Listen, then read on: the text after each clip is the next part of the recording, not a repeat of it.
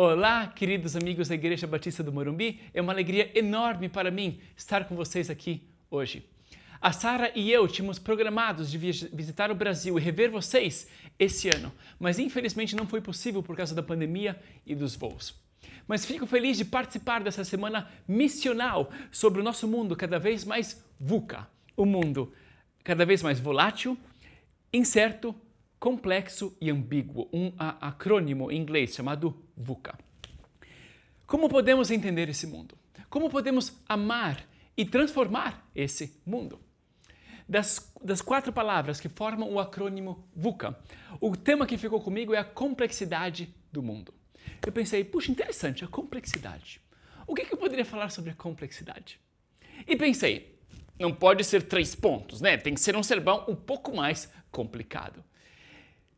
Então eu gostaria de falar hoje de cinco complicações do nosso mundo atual. Sete poréns que alteram essas complicações. Uma reviravolta. Uma reviravolta na reviravolta. E três conclusões alternativas. Pode ser, uh, não podia não podia ficar com um ponto só, tinha que complicar, né? Então, te convido agora a pegar caneta e papel ou um bloco de notas no seu celular e refletir comigo sobre cinco complicações do nosso mundo atual. Sete poréns que alteram essas complicações. Uma reviravolta, uma reviravolta na reviravolta e três conclusões alternativas. Não estou brincando, são os pontos, hein? Estão prontos? Vamos complicar a coisa? Vamos lá. Começa por cinco complicações do nosso mundo atual. A primeira complicação é uma que conhecemos bem. Vivemos hoje em um mundo globalizado. O meu dia a dia é impactado não só pelo que acontece na minha família e trabalho, no meu bairro, cidade e país, mas em todo mundo.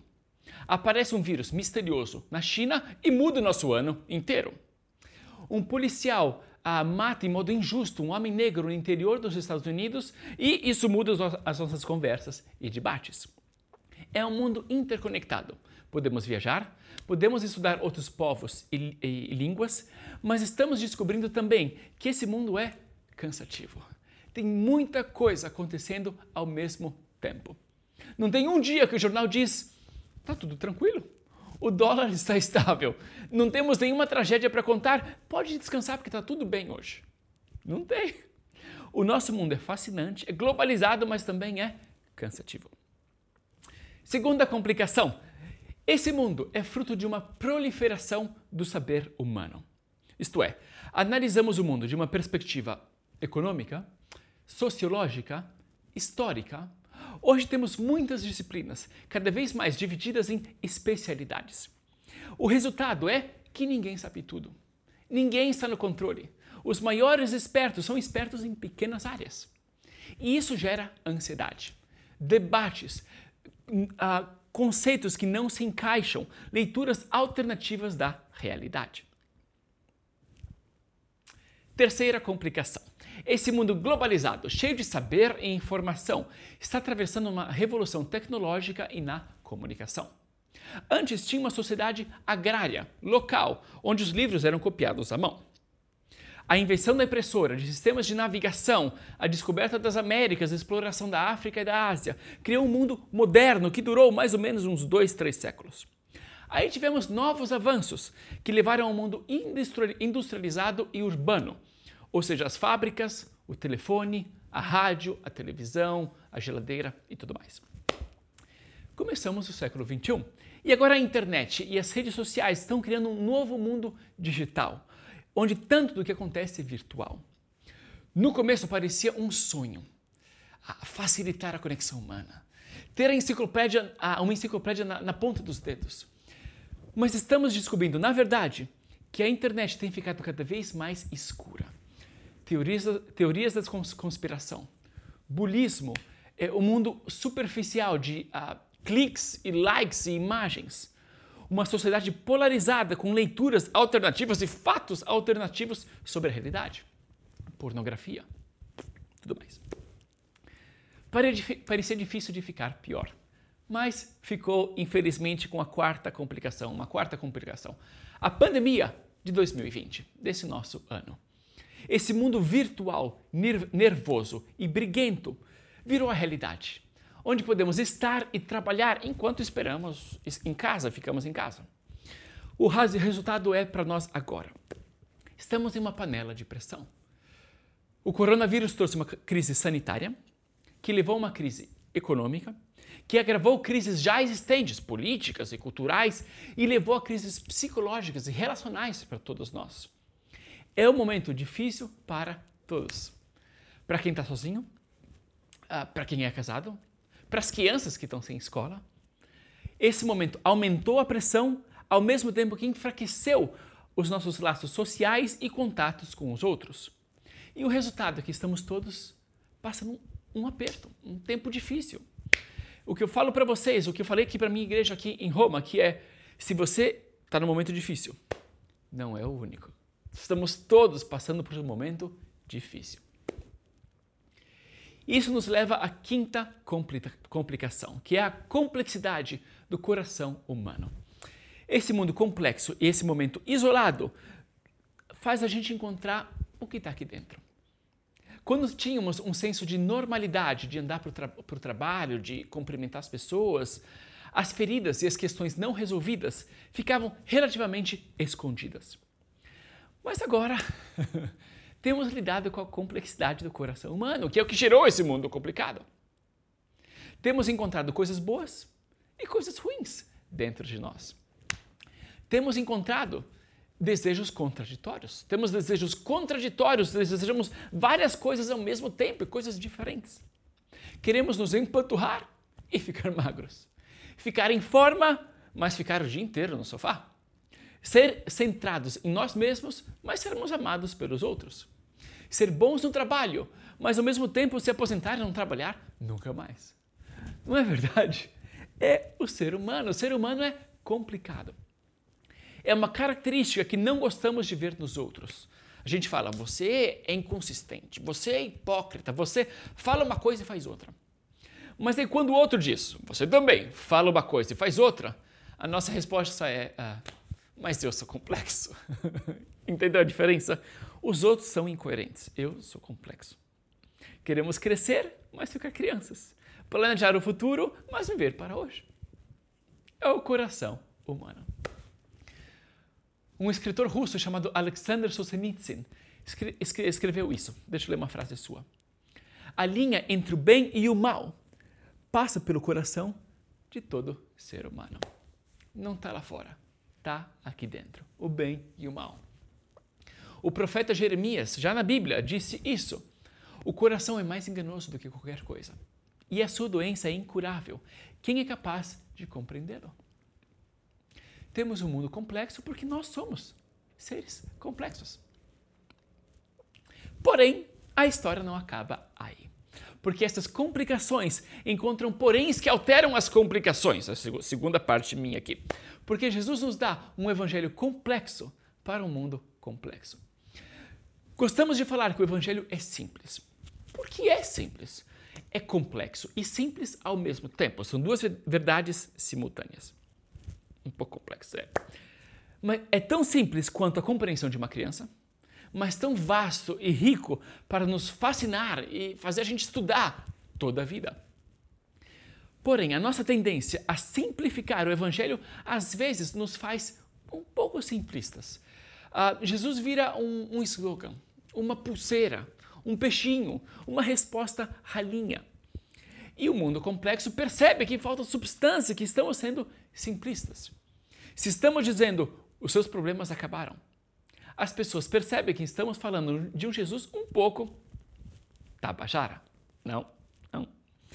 Então, para tocar esse mundo, temos que recuperar a complexidade do Evangelho. As nuances, os paradoxos, os grandes horizontes. É lindo. Tem muito aqui. Então eu gostaria de falar agora, nessa segunda, segunda parte, de sete poréns, sete poréns, que encontram as complicações do mundo e do nosso coração. Sete poréns de Deus. Pode ser? Vamos lá? Entramos nessa parte. Primeiro porém, temos um grande Deus, porém, que se fez pequeno. Um Deus magnífico, cósmico para todas as culturas, povos e línguas. Um Criador que é uma particularidade do mundo. Cada pessoa é única. Cada estrela no céu é única. Cada floco de neve é único. Olha, por exemplo, essa foto. Olha que coisa linda! Cada floco de neve tem um design intricado, lindo e único. Cada um são obras, pequenas obras de arte de Deus. As flores e tudo mais. Um grande Deus, não? Lindo. Porém, esse grande Deus se faz pequeno, se fez homem, nos encontra nas nossas limitações. Sabe o que é amar? O que sofrer? O que é morrer? Você se sente rejeitado por alguém? Eu também, Deus pode dizer. Perder uma pessoa querida recentemente. Ele diz: Eu perdi meu filho. Um grande Deus, em parte também, porque se fez homem e se fez pequeno. Lindo, hein? Segunda complicação, complica, porém, de Deus. Um Deus único, porém, trino. Um ser em três pessoas: Pai, Filho e Espírito Santo. A trindade é um pouco complicada, não é verdade? Conhecemos o amor do Pai, sabemos a vinda de Jesus, recebemos o Espírito no nosso coração, mas entender como a trindade funciona exatamente é, é um pouco além da nossa mente. Mas isso é bom. Às vezes somos tocados quando pensamos ao grande Deus Criador. Às vezes, quando o, o Espírito ministra ao nosso coração, é um Deus complexo para seres humanos complexos. Terceiro, porém, um Deus santo, porém, mas que conheceu a tentação. Imagina Jesus conversando com os discípulos, ah, falando: gente, o deserto, os 40 dias que eu passei no deserto foram, foi tão difícil que eu fui tentado pelo poder.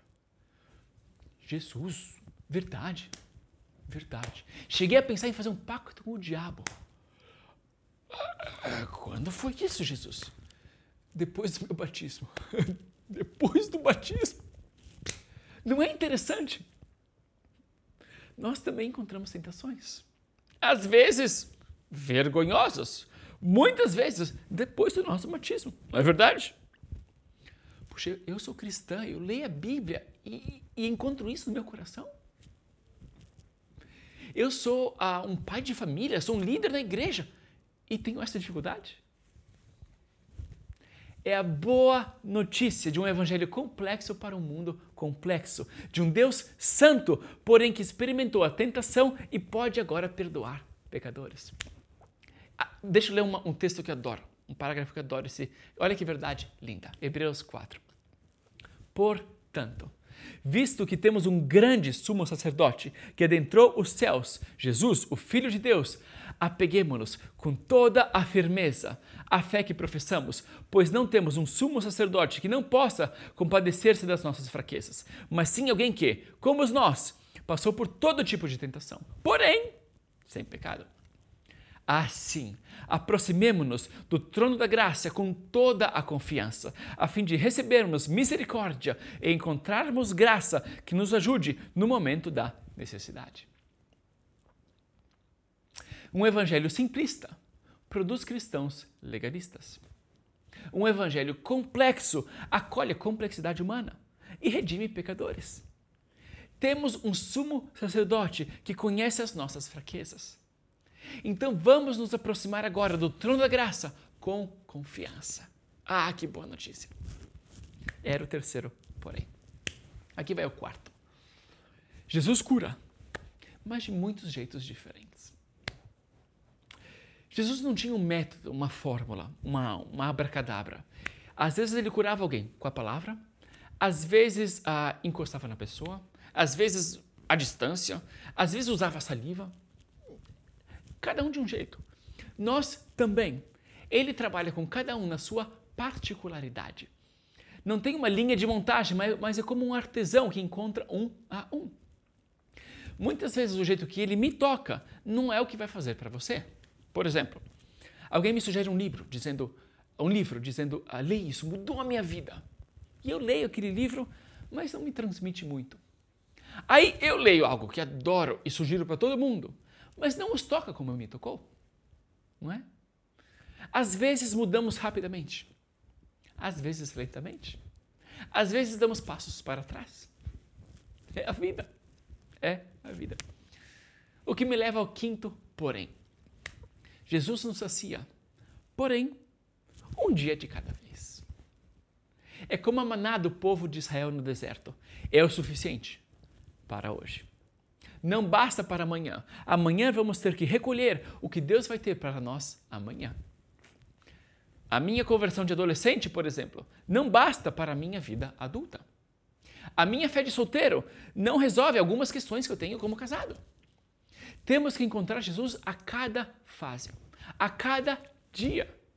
Hoje, vivemos coisas novas, encontramos dificuldades novas, descobrimos um Jesus sempre novo, sempre fresco, sempre fascinante que nos sacia. Hoje, hoje. Sexto porém. Sexto porém. Oh, Deus é bom. Hein? Bom, sexto porém, vamos lá. É um dos meus preferidos esse. Um Jesus vitorioso. Porque experimentou a derrota. Um Jesus que oferece vida. Porque morreu. Um Jesus que ressurgiu, mas com feridas. E que nos cura. Leia uma frase aqui de um autor cristão, muito bonita essa frase. A história de Jesus tem um final feliz. Por que tem um final triste? Felicidade depois da tragédia. Em cima da tragédia, através da tragédia, atingível somente porque percorreu a estrada trágica até o fim. É o paradoxo de Jesus. As suas feridas nos curam, a sua morte nos dá vida. Leio também uma, uma, um versículo famoso que adoro de Isaías mas ele foi transpassado por causa das nossas transgressões. Foi esmagado por causa das nossas iniquidades. O castigo que nos trouxe paz estava sobre ele, e pelas suas feridas nós fomos curados. Lindo, hein? Ah, é uma vitória real, para a gente verdadeira, para o mundo em que vivemos. E chegamos no sétimo, porém, que eu queria falar um Jesus que vai voltar. Mas ainda não. Pode acontecer a qualquer momento, mas talvez, talvez demore. Então, vamos lá, bola para frente, vamos trabalhando. Não? Um Jesus que vai criar novos céus e uma nova terra. Mas enquanto isso, vamos ajudar essa terra a ficar o mais parecida possível com o céu. Também que um tilt emotivo, não é verdade? Vou para o céu, fico sonhando com avivamento ou Fico com os pés na terra, fazendo uma diferença devagarzinho aqui e ali. A resposta é os dois, porque Jesus vai voltar, mas ainda não voltou. É um evangelho complexo, porque é verdadeiro, porque para corações complexos, que é para a gente o suficiente para um mundo enorme, complexo. Um Deus grande, único, santo, que cura que sacia, que vence, que vai voltar. E que se fez homem, que é trino, que experimentou a tentação, que nos cura de muitos jeitos, que nos sacia um dia de cada vez, que conheceu a morte e que ainda não voltou. Não é interessante? Aqui não dá para ficar entediado. Nunca vamos nos cansar das riquezas do Evangelho.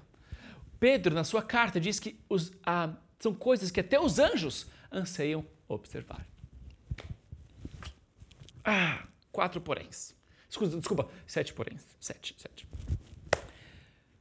Mas, infelizmente, chega uma reviravolta. Avisei, né? Ah, cinco complicações, sete poréns e uma reviravolta. Que é a reviravolta da instabilidade do coração humano. Mesmo depois de ouvir tudo isso, e conhecer a Deus e se, a, a, se abrir para Deus, a gente se complica, a gente se desanima. Temos vitórias espirituais enormes, mas aí tropeçamos nas coisas mais bobas. Somos tolos, mesquinhos, avaros, ingratos. A nossa memória é curta. Deus nos responde de modo magnífico, mas uma semana depois nem lembramos mais. Tratamos desconhecidos com cordialidade, mas chegamos em casa e somos ríspidos com quem está em casa. Né? Somos generosos com pessoas sem teto, por exemplo, mas aí comemos o lanchinho do nosso filho sem oferecer para ele. Não é verdade? Outro dia o Pietro, aqui em casa, meu filho, falou: Quem comeu muffin de chocolate? Eu falei: é, Fui eu. Ele falou: Mas tinha dois. Eu falei: Eu comi os dois e não te ofereci nada. Oh, ser humano. Não me diga não, eu sou, sou um ser complexo, ok? É o ser humano.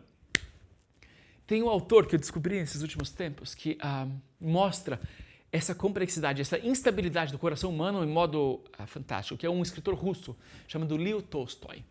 Mostra a humanidade no seu melhor e no seu pior. Gente melhorando e gente piorando. Por exemplo, em um dos seus livros, em um dos seus romances, tem um personagem que tem um momento de interesse e, e avivamento espiritual é lindo. É ver Deus, a fé, o mundo, é mas aí passa. E ela volta para a vida normal. Era uma fase passageira, como às vezes acontece com algumas pessoas, não é verdade? Aí, nesse mesmo romance chamado Ana Karenina, é, Tolstói conta a história de três casamentos. Um casamento de fachada, uh, estão juntos só por causa dos filhos um casamento lindo, puro, onde o rapaz, na hora de pedir em casamento, ah, ah, não consegue nem falar, mas a moça entende e aceita. E aí no final tem uma conversão linda, que é como acaba o livro, com a conversão desse rapaz.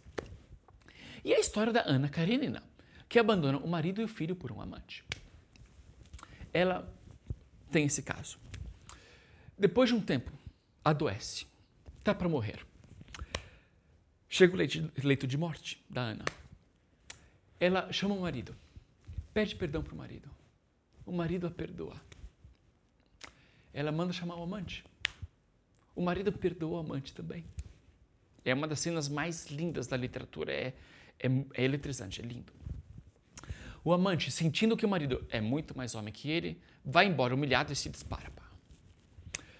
A Ana fica sabendo e se preocupa, se recupera o amante, ouvindo que ela tá que eh, tá, sobreviveu, se recupera também.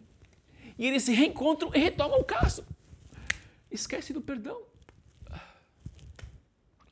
História, hein? O marido ah, não sabe o que fazer. Quer se vingar dela. Mas aí ele tem uma conversão. Ah, perdoa ela de novo. Cuida do filho sozinho. Cuida da filha que a Ana e o amante têm e abandonam também e vira um santo, o personagem mais lindo do livro. É o que o Tolstói mostra. Gente ficando boa, gente ficando ruim. A feiura e a beleza da humanidade, a instabilidade do coração humano, as reviravoltas que podem vir mesmo, mesmo depois de experimentarmos bondade, graça e perdão. Mas, tinha avisado, não vamos perder a esperança, porque falei de cinco complicações, sete poréns, uma reviravolta, mas espera, porque tem a reviravolta na reviravolta, que é a persistência de Deus. Mesmo com tudo isso, o nosso pecado, é, pequenez, instabilidade, falta de gratidão, Jesus não desiste. Jesus nos encontra de novo. Jesus nos oferece o perdão de novo encontra os discípulos que tinham vivido três anos com ele e abandonado ele na cruz e diz: Paz seja com vocês. Aí volta para encontrar Tomé, que tinha dito: Não acredito. E diz: Coloque o seu dedo aqui e veja as minhas mãos. Pare de duvidar e creia. Aí vai encontrar Pedro, que o tinha negado três vezes, e o restabelece. Aí encontra Paulo, que era um perseguidor de cristãos, com sangue nas mãos, e faz dele um grande apóstolo. É o reino de Deus, onde publicanos e pecadores viram santos. Orgulhosos viram fariseus duros, e cegos abrem os olhos. A reviravolta, na reviravolta, é reencontrar Jesus, o Jesus que nos procura a cada dia.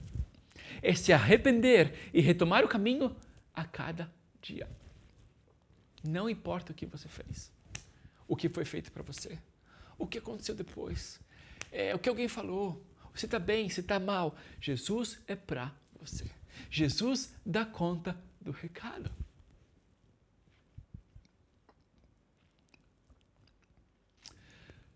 O Senhor é meu pastor. diz o Salmo 23, de nada terei falta. E ele conclui com esse versículo aqui, deixa eu ler esse versículo. Sei que a bondade e a fidelidade me acompanharão todos os dias da minha vida e voltarei à casa do Senhor enquanto eu viver. No hebraico, esse verbo acompanhar, acompanharão, é, tem uma ideia de persistir, de perseguir, como um míssil que continua a perseguir até encontrar o seu alvo. O amor de Deus é assim. Eu sou instável, eu vacilo, mas sei que a bondade e a fidelidade de Deus me acompanharão todos os dias da minha vida. E que eu voltarei à casa do Senhor enquanto eu viver. É Deus. Vamos para a conclusão então.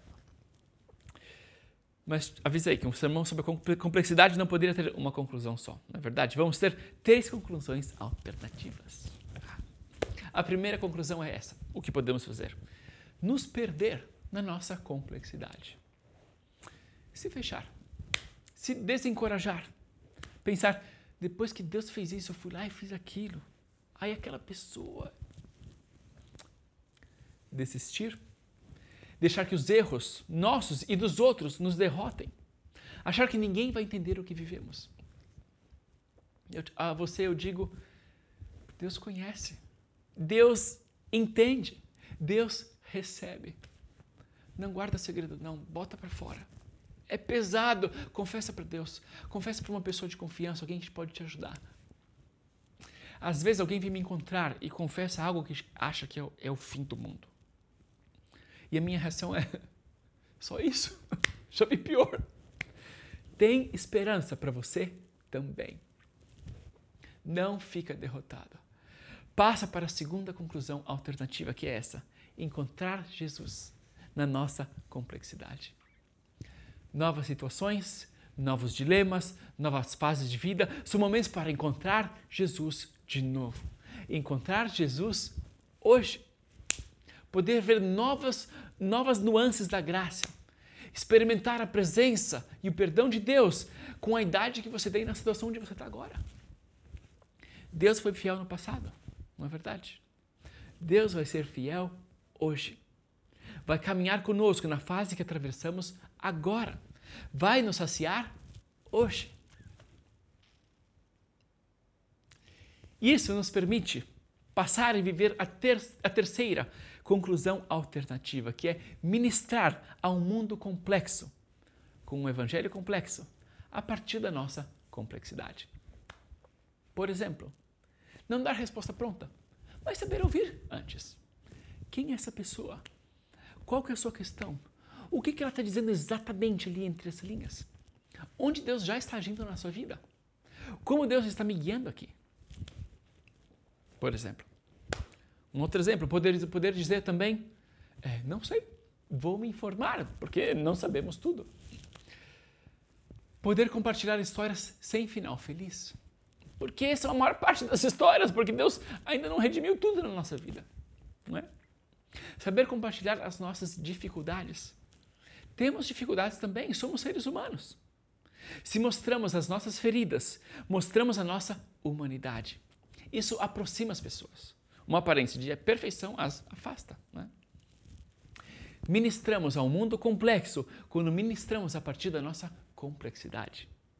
Tocamos as feridas dos outros quando mostramos as nossas feridas. Quando mostramos os altos e os baixos, passos para frente e passos para trás. A nossa vida, pois essa é a vida. Então conclui então com uma história. Uma história ah, ainda que está acontecendo, ainda não concluída. Muitas vezes, quando eu volto da igreja aqui para casa, ah, cruzamos com vizinhos aqui do prédio, né? E eu penso, puxa vida, o culto foi tão bom mas eles não conhecem, gostaria de convidar, de trazer, não, de compartilhar. Sentia isso, ah, mas nunca tomei a coragem de tomar uma iniciativa com um vizinho. Aí uma moça, a Paula, se mudou da Espanha para cá. Começou a frequentar a igreja e se mudou para o prédio, pro, desculpa, pro apartamento na nossa frente, no mesmo andar, aqui no quinto andar e começou a compartilhar com as, as vizinhas, as moças que moram ali com ela. Duas, duas mulheres, a Roberta, que é italiana, e a Mirei, que é francesa. A Paula começou a falar de Jesus para elas. E elas se interessaram. Começaram a vir à igreja. A Mirei e depois a Roberta. Frequentaram o grupo de estudo bíblico que a gente tem aqui em casa. Vinham com pantufas. E as duas entregaram a vida delas para Jesus no ano passado. Um dia chegamos em casa, saímos do elevador e tinha, vida, tinha música de louvor vinda da casa das três. Eu pensei, olha, olha o que Deus fez. Eu tive as minhas limitações. Eu não tinha tido coragem de falar nada para as minhas vizinhas. Mas Deus é bom e mandou a, a, a Paula. É uma história que ainda não acabou. Deus está trabalhando ainda na vida delas, na minha vida. Tem outros apartamentos aqui no prédio para alcançar, mas começou já pelo quinto andar. Aqui está uma foto de mim com a Sara, com as três, com a Mirei, com a Roberta e com a Paula. Deus agindo na complexidade da vida, indo além das minhas e das tuas limitações. Deus alcança gente comum. Deus usa gente comum. Então vamos orar agora, para Ele que possa nos tocar e nos usar. Ora comigo.